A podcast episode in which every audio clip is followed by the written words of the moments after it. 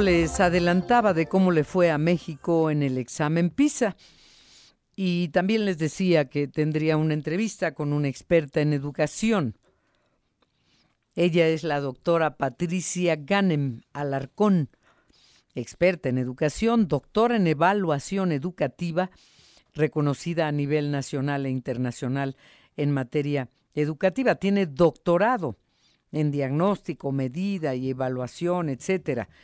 Eh, hola, doctora Patricia Ganem. Buenas tardes. Con gusto de saludarle, Adriana, a usted y a su audiencia. Igualmente, doctora, gracias por tomarnos la llamada porque nos interesa muchísimo su opinión por después de los últimos resultados del programa PISA, que es programa para la evaluación internacional de estudiantes, y lamentablemente salimos muy mal evaluados en alumnos de 15 años. Eh, tuvimos eh, muy malos resultados. Sé que usted ya vio ya vio eh, los resultados de esta misma prueba, así que le escuchamos, por favor, porque nos ponen tache en lectura, en ciencias y en matemáticas. A ver, doctora, le escuchamos. Así es, Adriana. Mire, son resultados que a muchos investigadores académicos interesados en el tema de educación no nos sorprende.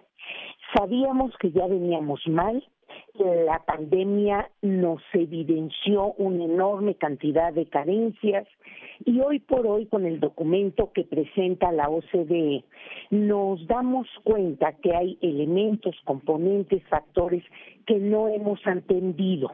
Inicialmente la prueba lo que nos planteaba es en una organización de ocho niveles cómo estábamos a nivel de estos tres campos que usted ya mencionó, las matemáticas, el español y la ciencia.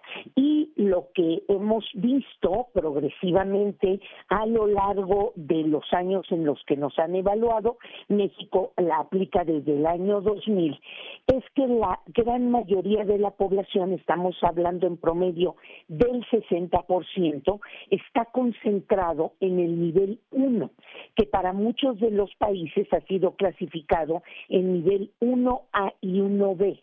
Es decir, no logramos ni los mínimos. Tenemos puntuaciones de 380 puntos hacia abajo, lo que habla de un bajo desempeño. Esto ya es de alarma y ahí nos hemos mantenido, Adriana. Esto también es de preocuparse. No hemos sacado a la población de estos niveles. La prueba eh, PISA hace un análisis de muchos países en el nivel 2, donde la gran mayoría tiene concentrada su población. Nosotros no tenemos la población concentrada en el nivel 2, sino abajo de esos niveles. Y también ah, nos presenta datos en relación a cuánta población tenemos en los niveles 5 y 6 los países que han avanzado han ido llevando su población de nivel 2 a nivel 3, a nivel 4 y ya hay más porcentaje eh, concentrado en nivel 5 y 6. México no. El 34% de la población está en nivel 2 y de ahí hacia abajo. Muy poquito porcentaje en los niveles arriba del nivel 2.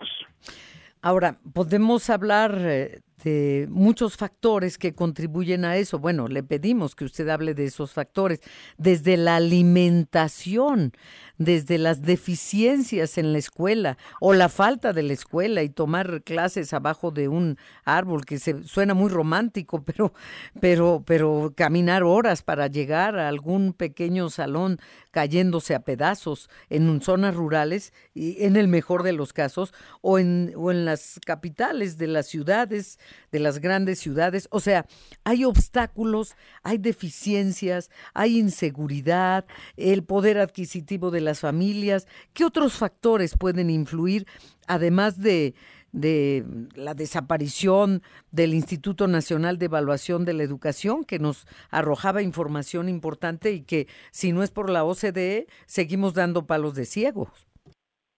Totalmente de acuerdo, Adriana. De lo que usted habla son lo que nosotros, para Educación con Rumbo, es los cercos protectores de la infancia. Ahí es donde vamos acompañando a los chicos y vemos cómo están sus niveles de alimentación, de vacunación, de eh, protección de la familia. Son tres grandes elementos que van ayudando a los niños hasta cumplir cinco años, que es cuando ya la gran mayoría de las familias mexicanas los escolariza de una manera mucho más formal. Ahí es donde entra un factor importante como es la intervención de la escuela qué mide, qué eh, valora eh, el contexto de la prueba PISA, un poco formación de maestros, eso es una cuestión importantísima.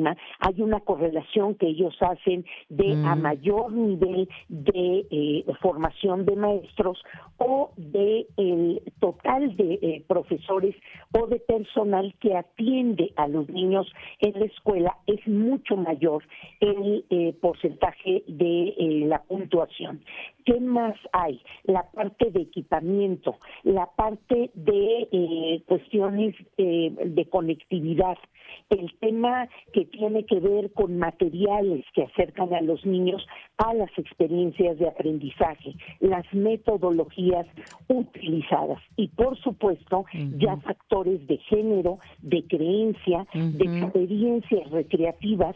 Esto puede parecer muy superficial, pero si los niños leen en casa, asisten a parques, eh, juegan, tienen experiencias en lugares abiertos, su desarrollo y el impacto que tiene en el aprendizaje es mayor.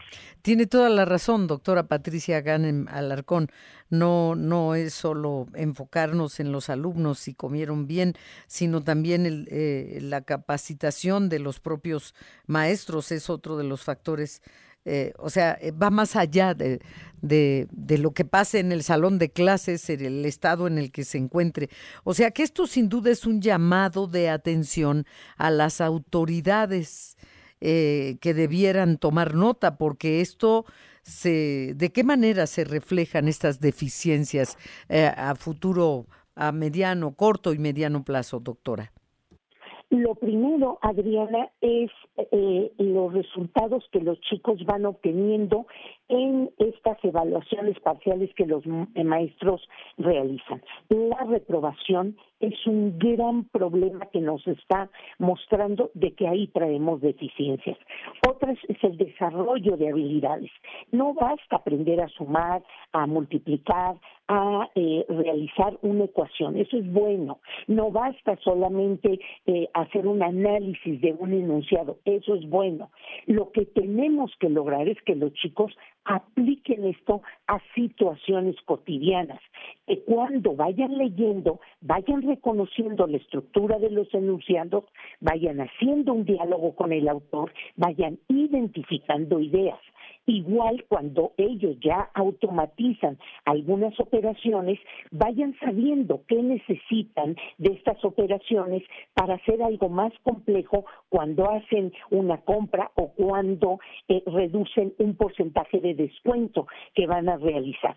Esos son algunas de las evidencias que tenemos. El rezago, cuando los chicos ya no regresan a la escuela, la deserción cuando los perdemos definitivamente y se incorporan a trabajos informales o a la ayuda de casa.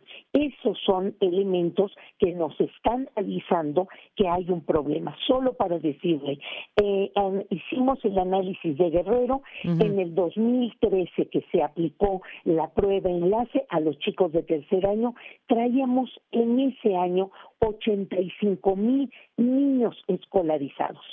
Ahí hicimos el análisis 2022-2023, solo llegaron 43 mil. Válgame, la mitad. Y ahora con lo que acaba de ocurrir, perdón doctora, pero esto se va a ir reduciendo y, más lamentable la situación en un estado eh, tan pobre como lo es Guerrero. Se van a ir agravando, Adriana. Y esto nos llama a tomar la educación como un tema de todos, de involucrarnos y sobre todo, Adriana, tener la capacidad, los papás, los maestros y la sociedad, incluyendo a ustedes los medios que cada vez más difunden el tema, de exigibilidad no solo que las autoridades nos digan que hay un nuevo programa o que hay un recurso para tal o cual situación, sino exigir transparencia, exigir que eso se dé seguimiento, se evalúe para ver el impacto de las políticas públicas. Sí, tiene toda la, la, razón, doctora. Por eso, qué bueno que nos tomó la llamada. Le agradecemos mucho, eh, doctora, en diagnóstico, medida y evaluación de la intervención eh, experta en educación, doctora Patricia Ganem Alarcón. Muchísimas gracias. Gracias a ustedes, Adriana. Un fuerte abrazo.